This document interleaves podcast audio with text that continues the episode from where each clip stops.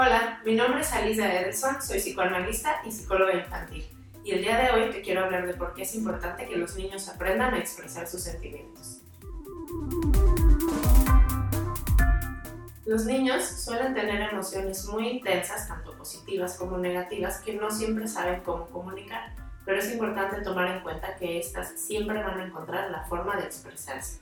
Desde que son pequeños les decimos cosas como, mm, te sientes muy enojado porque no pudiste ir a casa de tu abuela o estás muy emocionado porque mañana es tu cumpleaños y de esta forma los vamos ayudando a ponerle nombre a todo eso que sienten por dentro.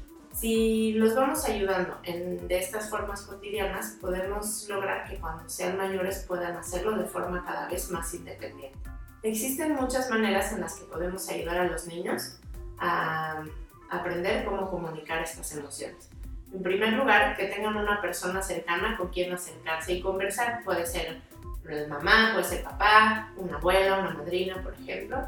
En segundo lugar, que tengan un espacio de juego donde expresar libremente aquello que les preocupa, así como algunos intentos de cómo solucionar. Y por último, puede ser útil tener un diario personal. Esto es especialmente valioso para niños mayores o adolescentes. Es importante recordar que el lenguaje no solo sirve para comunicarnos con los demás, sino sobre todo para organizar y entender nuestro mundo interno.